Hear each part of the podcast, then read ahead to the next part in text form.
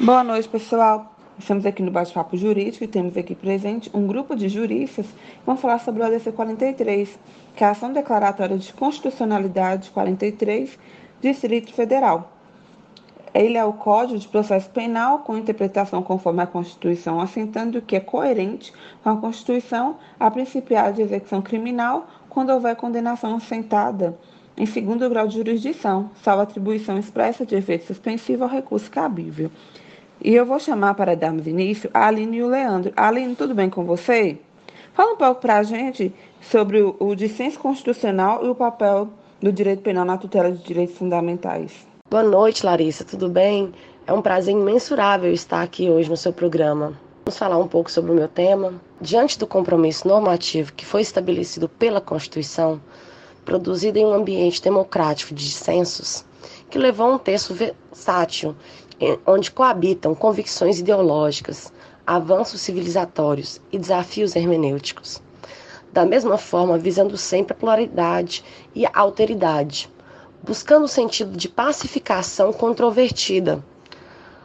Quanto ao dissenso no âmbito da política criminal, há aqueles que veem e usam dos aparelhos repressores do Estado panaceia para qualquer é, infração da lei, cuja solução muitas vezes é a violência estatal e a própria prisão. Sabendo que o direito penal, à luz da Constituição, vem coibir, penalizar e ressocializar o indivíduo não apenas puni-lo. Obrigada, Aline. Para darmos continuidade, fala um pouco mais para a gente, Leandro. Boa noite, Larissa. Prosseguindo aqui com o entendimento da Aline, todos nós irmanamos na utopia de que um dia vivemos numa sociedade livre de toda e qualquer tipo de violência, até mesmo a violência inconstitucional, representada pela pena privativa de liberdade. A Constituição escolheu o direito penal, como um de seus instrumentos de proteção de direitos fundamentais, havendo outros dispositivos constitucionais que o invocam expressamente, sendo como exemplo o artigo 5 em seus incisos que impõe expressamente a punição a qualquer discriminação atentatória dos direitos e liberdades fundamentais. Como exemplo, nós temos o racismo, a tortura, o tráfico de drogas, o terrorismo, crimes hediondos, ação e grupos armados. A Suprema Corte, por mais uma vez, invocou um princípio de proteção deficiente para declarar a inconstitucionalidade de normas que, de alguma forma, embraçavam a proteção penal. Há interesses fundamentais previstos na Constituição, que seria o habeas corpus. Esta interpretação da Suprema Corte do princípio de presunção de inocência deve ser uniforme a todos os cidadãos. Qualquer que tenha sido o crime que cometeram ou estejam sendo acusados de cometer, convém rememorar a todos, ainda de qualquer forma breve como tem feito as decisões do habeas, do habeas corpus, esta foi a narrativa de discussão da questão do âmbito desta corte por dever de coerência e integridade. Ok, Leandro, muito obrigado. Agora, sobre as narrativas da questão do STF, temos aqui presente o Guilherme. Boa noite, Guilherme. Olá. Então, para iniciar uma votação sobre a ADC, precisa ter no mínimo oito ministros do STF presentes. Para ter o resultado, seja procedente ou improcedente, seis votos para julgar procedente um pedido da ADC. Então, para uma DC ser votada, precisa ter oito dos onze ministros do STF presentes para começar, mas para gerar a procedência daquele pedido tem que ter no mínimo seis votos a favor. Sobre os efeitos da decisão, podemos pegar até o parágrafo 2 do artigo 102 da Constituição, onde diz que as decisões definitivas de méritos proferidas pelo STF nas ações declaratórias de constitucionalidade são feitas com um efeito erga omnes contra todos, e um efeito vinculante em regra geral. O efeito da decisão da ADC tem como efeito ex tunic, ressaltando também é, com o artigo 21 da Lei 9.868 que estabelece que, se o STF, por decisão de maioria absoluta de seus membros, poderá deferir o pedido da medida cautelar da ADC, consistente na determinação de que os juízes e os tribunais suspendam o julgamento dos processos que envolvam a aplicação da lei ou ato normativo até o julgamento final. Concedida a medida cautelar, o STF deverá publicar a seção especial do diário, no Diário da Oficial da União. A parte dispositiva da decisão tem que ser postada no prazo de 10 dias, devendo o tribunal proceder ao julgamento da ação no prazo de 180 dias, sob pena de perda de sua eficácia. Obrigada. Sobre um tema muito importante, vão estar falando aqui também presente a Luciana e o Paulo. Boa noite, Luciana. Boa noite, Paulo.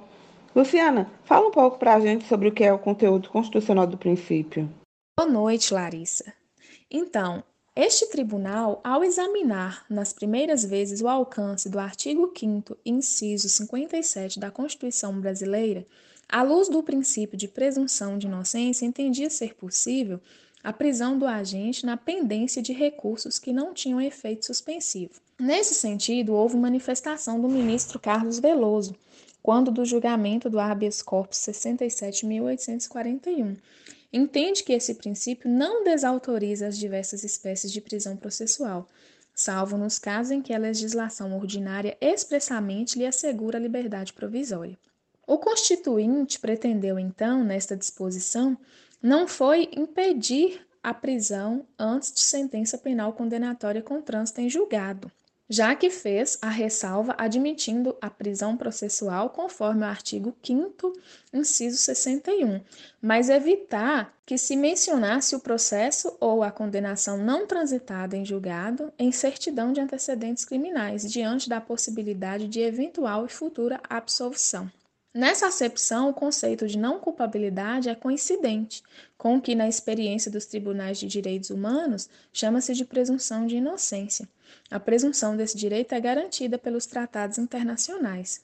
Desses precedentes, é possível extrair duas conclusões. A primeira é a de que os direitos formais que caracterizam a presunção de inocência perduram até o julgamento final do processo, até a última decisão proferida, até o trânsito em julgado. A segunda é a de que, dentre esses direitos, não está o de não ser preso até que o trânsito em julgado ocorra. Por isso, o tratamento processual do acusado não se confunde com a possibilidade de se realizar sua prisão cautelar para o cumprimento da pena. Há, contudo, um segundo desdobramento dessa garantia, que diz que todas as pessoas são presumidas inocentes. Significa que os fatos eles devem ser provados, para além de uma dúvida razoável. Em caso remaneçam dúvidas sobre eles, elas sejam julgadas favoravelmente ao réu, ou seja, indúbio para o réu. Ok, Luciana, muito obrigada. Agora com você, Paulo. Boa noite, Larissa. Segundo o entendimento da nossa Constituição Federal de 88, ninguém será condenado até que haja sentença penal condenatória transitada em julgado. Com isso, José Ferreira Inácio apresentou uma emenda na ocasião ao plenário constituinte, visando propor uma abordagem mais técnica acerca da presunção de inocência embora não aceita pela maioria, permaneceu na atual Constituição. A abordagem é essa contida também no ordenamento italiano. Menciono Hélio Tornaghi, um notável conhecedor dos saberes jurídicos da Itália, ao afirmar que o verdadeiro conceito da presunção de inocência trata da não mitigação dos direitos de locomoção do indivíduo, supostamente culpado, e que em nenhuma hipótese deve ser submetido a qualquer tipo de cerceamento em sua vida salvo se houver contra esse indivíduo uma sentença irrevogável. Bom, assim sendo, a expressão culpado deve passar por uma análise detalhada a fim de garantir uma melhor interpretação em cada caso. Contudo, um importante artigo, que serviu de base para a reforma do Código Penal, tratava do, do conceito de culpabilidade. Foi utilizado em várias ocasiões por penalistas, visando elucidar vários casos, segundo Francisco de Assis Toledo, Deve-se observar que o termo culpabilidade presente no inciso 17 do artigo 5 em nenhum momento deve mitigar a expressão sentença penal irrevogável, uma vez que o inciso trata de um viés processual e vale lembrar que sentença penal irrevogável é uma cláusula pétrea. Ademais, o termo culpado traz em seu significado dois sentidos, tanto formal, associado à presunção de inocência, e material, que trata da conduta final do agente, se houve o ato ou não. Muito obrigada, Paulo. Se tratando sobre a ausência de efeito suspensivo dos recursos extraordinários, quem vai sanar as nossas dúvidas é o Bruno. Boa noite, Bruno. Boa noite, Larissa.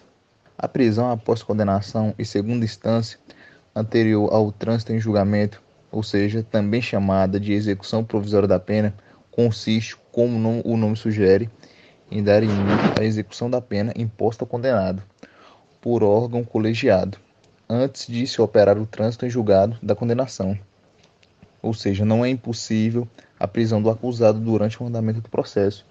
Por isso é permitido pelo artigo 5, citado na Constituição de 88, complementado pelo artigo 5 e com base no artigo 283 do Código de Processo Penal, que nos indica que é de legítima a prisão do indivíduo no curso das investigações ou do processo em virtude da prisão, havendo as investigações do processo. Tais prisões possuem requisitos para serem decretadas, que estão presentes nos artigos 312 e no artigo 1 da Lei 7.960 de 89, não havendo que se falar em culpabilidade do preso provisório ou temporário. Diferente é o caso da execução provisória da pena. Ainda nesse sentido, o artigo 283 do Código Penal, que prevê que ninguém poderá ser preso salvo em flagrante delito, por ordem escrita e fundamentada por autoridade competente. Então deu, deu para vocês perceberem que há, há uma controvérsia, é um tema um pouco polêmico. No mesmo sentido, a súmula 267 do STF, explicitando que o recurso sem efeito suspensivo não abista a expedição de mandato de prisão em desfavor do condenado. Ocorre que, mudando o dispositivo legal, supremaciando ao texto constitucional, existe a Lei 7.210 de 84, conhecida como Lei de Execuções Penais. Quanto ao seu artigo 106, exige o trânsito em julgado para o início da execução da pena. Há ainda três fundamentos pragmáticos que reforçam a opção pela linha interpretativa, que são três: permitir tornar o sistema de justiça criminal mais funcional, segundo, diminuir o grau da seletividade do, do sistema punitivo brasileiro. Terceiro, promover a queda do paradigma da impunidade do sistema criminal. Dá para entender, com base no sistema federal, no Supremo Tribunal Federal, que a interpretação literal dada ao texto constitucional referente ao ano de 2009 acarretou inúmeras questões problemáticas ao sistema judicial. Utilizando-se dos fundamentos consagrados pela doutrina, buscamos uma uma forma harmoniosa para esclarecimento do, dos fatos e desenvolvimento dos processos, por serem as instâncias onde se analisam os fatos e as provas, e onde vemos os componentes do juiz e da culpabilidade. Obrigada. Mais um tema muito importante vai estar falando para a gente a jurista Camila. Boa noite, Camila. Olá, Larissa. Tudo bem com você? É, eu vou falar um pouco sobre a retroatividade. Bom, a retroatividade é, ele é um termo utilizado no meio jurídico viu? Aí são fatos pretéritos dos efeitos de uma lei, de um julgamento ou de um ato jurídico. E compreende-se que a retroatividade das leis são condições ou qualidade de determinado texto de construir efeitos para alcançar atos, viu, que ocorram é, em um momento anterior à sua vigência. Espero que todos tenham compreendido. Obrigada. A Luana vai estar falando um pouco sobre a não contradição com a declaração do estado de coisas inconstitucionais Boa noite, Luana. Boa noite, Larissa. É um instituto advindo de uma construção jurisprudencial da Corte Constitucional Colombiana, pois caracteriza-se como mecanismo de combate aos casos de violação massiva generalizada de direitos fundamentais, decorrentes da omissão ou da própria ineficácia de políticas públicas, atingindo um indeterminado número de pessoas. A Corte se ampara na grave situação de violação generalizada de direitos fundamentais, para que possa atuar de maneira mais assertiva com o objetivo de garantir o menor prejuízo aos citados direitos, através da promoção de políticas públicas, da recolocação de orçamentos públicos, entre outras medidas que se demonstram necessárias à superação do estado de inconstitucionalidade. Contudo, no contexto social, destaca-se a diferença de posicionamento da própria Corte, em detrimento de decisões anteriores que também reconheceram a SI estado de coisas inconstitucional. Nessa perspectiva, podemos observar o elevado grau de ativismo judicial constante nas decisões que são pronunciadas em sede de estado de coisas inconstitucional tendo em vista que objetiva a garantia de eficácia nas decisões proferidas, o Poder Judiciário interfere em atribuições precípuas de outros poderes, como podemos observar um exemplo na realocação do orçamento público, na realização de audiências públicas e no próprio juízo de conveniência e oportunidade inerente ao mérito administrativo com o objetivo de enriquecer o debate, se faz imprescindível a análise do sistema de separação de poderes e sua importância no exercício das suas funções. Obrigada. E para estarmos finalizando, a jurista Evelyn vai estar fazendo uma conclusão sobre o que foi falado. Boa noite, Evelyn. Boa noite. Cumprimento nossa apresentadora Larissa e a todos aqui presentes. É com grande satisfação que concluímos que a ação declaratória de constitucionalidade tem como objetivo a declaração da constitucionalidade efetiva de um ato normativo federal, ou uma lei federal somente, ou seja, não irá se tratar de leis estaduais ou municipais. Com nossos estudos, observamos também que a competência da ação declaratória de constitucionalidade é exclusiva do Supremo Tribunal Federal, STF, como dispõe o artigo 102 da Constituição Federal. E, por fim, concluímos também que o procedimento da ação declaratória de constitucionalidade é regulado pela Lei 9.868, de 10 de novembro de 1999, e os efeitos desta ação são erga omnes. Agradecemos a todos pela atenção. Uma boa noite. Obrigado por ter tirado as nossas dúvidas.